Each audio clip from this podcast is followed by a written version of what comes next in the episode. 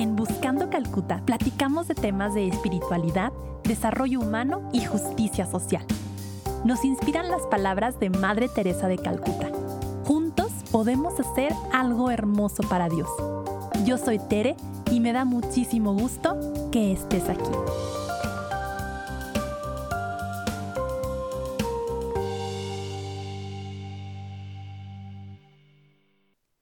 Bienvenidos una vez más a Buscando Calcuta.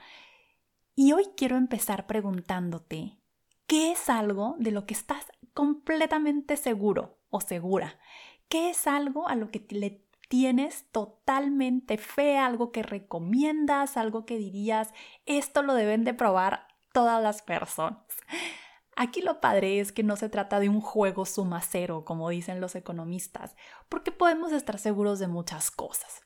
A lo mejor podemos estar súper seguros que las vitaminas o que algún alimento como las espinacas o los jugos verdes o los probióticos sirven también, que se los queremos recomendar a todos y estamos seguros que esto funciona. Y también a lo mejor podemos estar seguros de la ciencia, ¿no? Y de cómo la ciencia nos ayuda a tener una mejor calidad de vida, sobre todo ahora en estas épocas de variantes del COVID, podemos también tener una certeza en la ciencia. Habrá otros cuya certeza esté en alguna plataforma económica o política, lo cual también es válido y, que estén 100% certeros que una propuesta donde se promueva la inversión extranjera o al revés, una donde se promueve el nacionalismo y la producción local o donde se aumenten impuestos o donde se bajen impuestos, eso es lo que nos va a dar a todos el bienestar y el tan anhelado bien común. En este capítulo yo te quiero platicar de la cosa a la cual le tengo total fe y a la práctica que yo sin duda recomendaría a todas las personas todos los días por el resto de mi vida. Duré mucho en, en atreverme a grabar este capítulo porque incluso pensaba lo que las personas van a invertir en escuchar este podcast, lo podrían estar invirtiendo en esto a lo cual yo le tengo total fe y de lo cual estoy completamente cierta. Y este algo es del poder de la oración y de la presencia real de Dios en el Santísimo Sacramento. Si tú me preguntas por qué pondrías tus manos al fuego ¿Qué, práctica o qué creencia no te causa ninguna duda?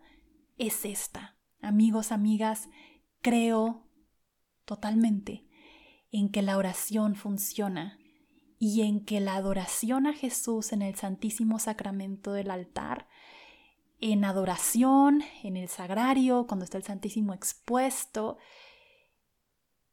es muy poderosa.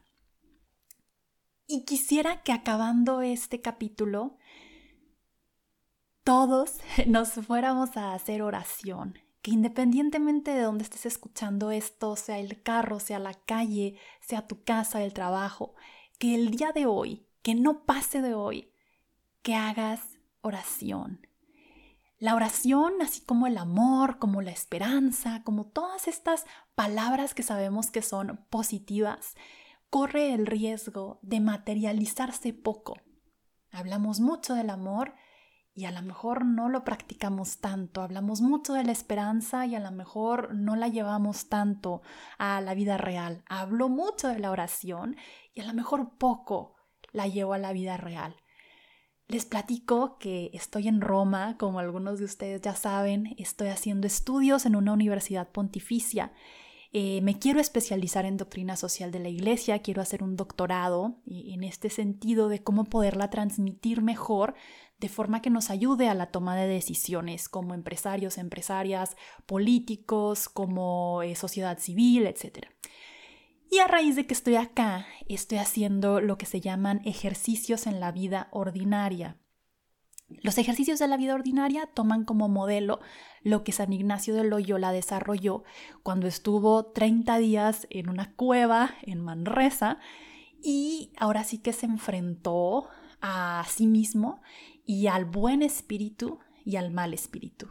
Lo he platicado antes por acá, que la espiritualidad ignaciana para mí ha sido una clave en mi crecimiento espiritual y entonces, como fruto del tesoro que, propone San Ignacio a la iglesia, nosotros podemos hacer ejercicios espirituales en 30 días, como los hizo él, que esto es algo eh, que hacen pocos, casi todos sacerdotes religiosas, que se hace una vez en la vida.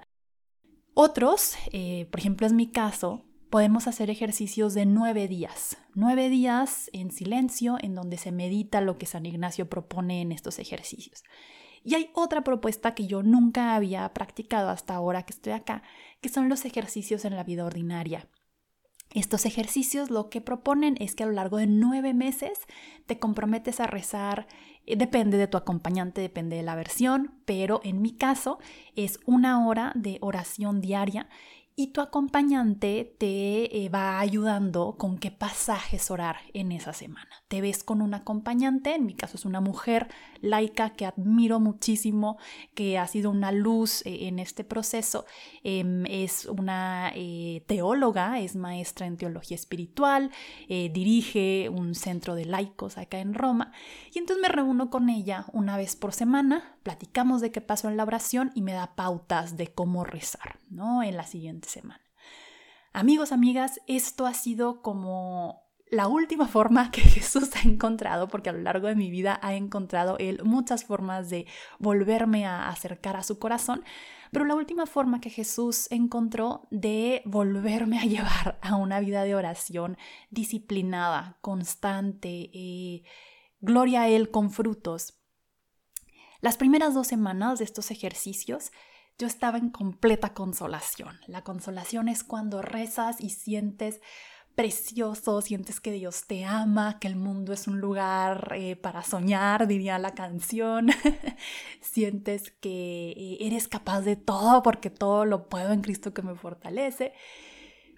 Y por eso me costaba tanto grabar este, este capítulo, eh, porque yo quería platicarles a ustedes y promover la práctica de la oración pero a la vez decía, ¿cómo me atrevo siquiera a hablar de la oración si lo que todos deberíamos estar haciendo es ya no escuchar más podcasts a lo mejor y ya no leer más, sino ir a encontrarnos a Jesús en el sagrario?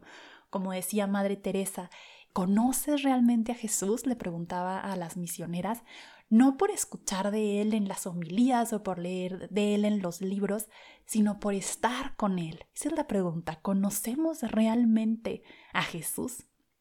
Entonces en este proceso, pues bien dice San Ignacio que en la consolación te prepares para la desolación. Después de esas dos semanas de consolación, luego vinieron eh, dos semanas, no de desolación como tal, pero sí de mucho más caos, eh, espiritual, mental, donde se dificulta orar. Yo sé que a muchos nos ha pasado que hacemos nuestro rato de oración, pero no pasa nada. O si bien lo que pasa es acordarnos de nuestras limitaciones, o la vida se pone difícil, o ya no encuentro el tiempo para orar, diría San Ignacio, bueno, eso es la desolación. Pero nos va a animar San Ignacio a que en desolación no hagamos mudanza. Es decir, si yo me comprometí a rezar una hora diaria, no porque no sienta nada o porque ande de bajón, como dicen por ahí, eh, voy a dejar de hacerlo. El chiste es ser perseverante porque el que es fiel es Dios. Yo podré eh, tener muchos errores, como, como por supuesto, pero el que no tiene errores, el que es eternamente estable, es Dios.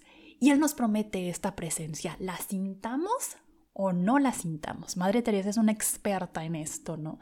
Hacer oración, tener fe, aunque no sintamos de forma sensorial o de forma como perceptible la presencia de Dios en la vida. Entonces yo hoy te quiero invitar a que hagas oración. En este adviento haz oración. Que estas cuatro semanas, si puedes una hora al día, buenísimo, ahí nos vamos dando ánimos unos a otros. Y vas a ver que después ni siquiera va a ser como algo que pese, sino que vas a anhelar esa hora y vas a decir, ¿qué tiene? Me pasó esto feo en el día, ya alguien me hizo una mala cara o ya alguien me habló feo, pero ahorita voy a encontrarme con el amor de los amores en el sagrario, ¿no? O estoy muy apurado y no tengo tiempo, pero sé que mi momento es la oración. Así como algunos tienen desagrado el ejercicio y que es buenísimo el ejercicio, es muy importante, por favor, hagamos ejercicio, pero no, no hacerle eh, templos a prácticas corporales, como a veces lo hacemos, y no a prácticas espirituales, ¿no? Porque, por ejemplo, en mi caso yo soy una abuelita a la hora de dormir, yo necesito mis siete horas, ocho horas de sueño, y no se me ocurriría un día no dormir. O no se me ocurriría un día no comer, pero sí se me ocurre a veces no rezar. Y es igual, si alguna vez eh, por algún motivo no han comido o han mal dormido, sabrán que al día siguiente están como zombies. Y así vamos por el mundo, así voy por el mundo cuando no hago oración. Voy como zombie. Y entonces no amo suficiente, no me amo lo suficiente, no irradio a Cristo lo suficiente, porque estoy como desconectada de la fuente. Entonces, hagamos oración, hagamos oración. Decía Karl Rahner, este teólogo del Vaticano II, que después de eh, hacer mucha teología de la Trinidad y sobre eh, Dios, al final lo que él le decía al Señor es, háblame nada más de tu bondad hacia mí, ¿no? Eh, es todo. Y decía Santo Tomás de Aquino que la mejor teología es la que se hace de rodillas. Entonces, si traes proyectos, si traes alguna relación nueva, si traes eh, muchas ocupaciones, el correteo de las navidades, eh, la emoción, porque esperemos que ahora sí podamos reunirnos con nuestras familias a pesar de, la pandemia y todo, porque ya vamos, vamos de salida, esperemos. Em, que no se nos pase que el motivo de todo esto es una profundización en el amor de Jesús hacia nosotros y que no nos desanimemos también porque si de algo estoy convencida, junto con la presencia de Cristo en la Eucaristía y del poder de la oración, es que esta vida es un eterno vivir, morir y resucitar. Entonces hay épocas en las que sí, vamos viviendo tranquilamente, son épocas estables, épocas a lo mejor sin mucho caos, pero luego algo pasa en nuestra vida emocional, en nuestra vida eh, relacional, en nuestra vida espiritual, física, y es como una mini muerte. O a veces una muerte eh, que, que se siente como una muerte, ¿no? Nos pasa alguna desgracia. Pero siempre viene la resurrección y volvemos a empezar. Entonces, el estar enraizados en la oración nos ayuda a que este eterno ciclo de lo que es la vida, vivir, morir, resucitar y otra vez y otra vez, no se nos haga tan pesado. Como dice por ahí la poesía de no te canses, no desistas, aún hay fuego en tu corazón, aún hay sueños en tu alma, pero la oración es lo que lo va a hacer posible, lo que nos va a dar las fuerzas para no sucumbir y para ponernos de pie siempre que lo necesitemos. Cierro dándote algunas ideitas de qué puedes hacer en oración. A mí lo que me gusta es empezar con el rezo del rosario. Eh, tú puedes hacer un misterio, puedes hacer una coronilla, pero al menos a mí me ayuda a serenarme. Como esta repetición, ¿no? Es como un, ok, estoy aquí, aquí y ahora. Decía un sacerdote que el cuerpo llega antes que el alma. Entonces a veces ya estoy ahí muy puesta yo frente al sagrario, pero mi alma si ya fuera preocupada o dolorida o extasiada. y el momento del rosario o la coronilla o hasta repetir nada más por tres minutos, Jesús, yo confío en ti, o Señor Jesucristo, ten misericordia de mí, o Padre, Abba, te amo, alguna ejaculatoria nos puede ayudar a centrarnos. Después, elegir de qué vamos a orar y pedir. A veces se nos dificulta pedir, al menos les puedo decir que a mí se me dificulta pedir, pero pedir una gracia, ¿no? Pedirle a Jesús, Jesús, quiero parecerme más a ti, o Jesús, quiero que me dé la luz para saber qué hacer en esta situación, o Jesús, quiero que me ayudes a ser más asertiva, asertivo, o quiero eh, contemplar el misterio de tu pasión, o quiero conocer el amor que me tienes, ¿no? Pedir. Y después es oración. Ayuda mucho orar con la escritura. Entonces, para no errarle, puedes irte con la lectura del día, meditar la primera lectura, el Salmo, el Evangelio, leerlo, meditarlo, orarlo, o bien escoger lecturas propias del Adviento. Por ahí hay muchos recursos en Internet, solo por mencionarles algunos. Está eh, de San Ignacio, si ponen en Google San Ignacio, lecturas de Adviento, les van a salir pasajes. Meg Hunter Kilmer, a la que siempre promuevo, también tiene en su Instagram pasajes especiales, mucho de Isaías, que es igual lo que la liturgia católica nos propone para esta época. Y entonces meditas sobre eso.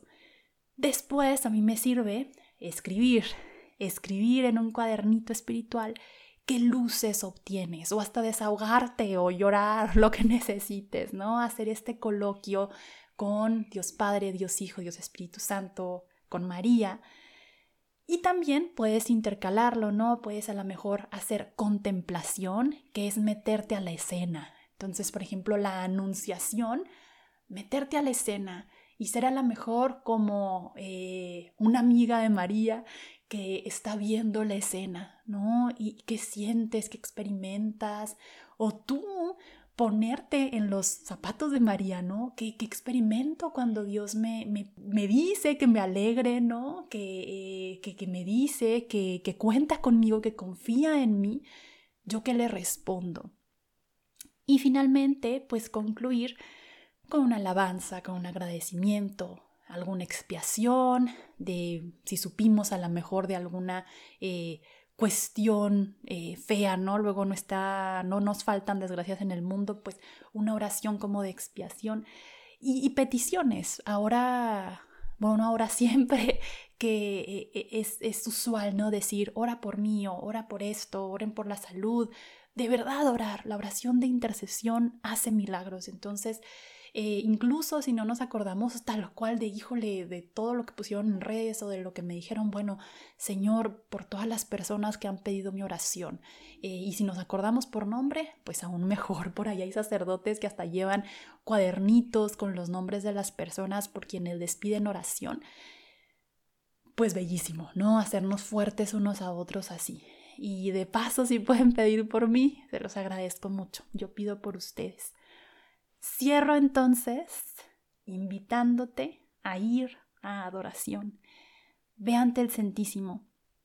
Ciertamente Dios está en todos lados, pero en este adviento, si quieres, si puedes, ir cada día a una capillita, a una iglesia, ante el sagrario o ante Jesús expuesto. Hay capillas de adoración en muchas partes por COVID, eh, luego es complicado, pero depende de dónde, de dónde andes, puedes encontrar, si no en la iglesia, eh, si no en la intimidad de tu cuarto, pero hacer oración, pedirle al Señor que prepare nuestro corazón, pedirle que Él supla nuestras limitaciones, pedirle que nos dé la gracia de poder entender lo que significa la venida de Jesús y no desanimarnos ante nuestras fragilidades, al contrario, ofrecerlas, ofrecerle nuestro barro él se acuerda que eso somos, se acuerda que somos...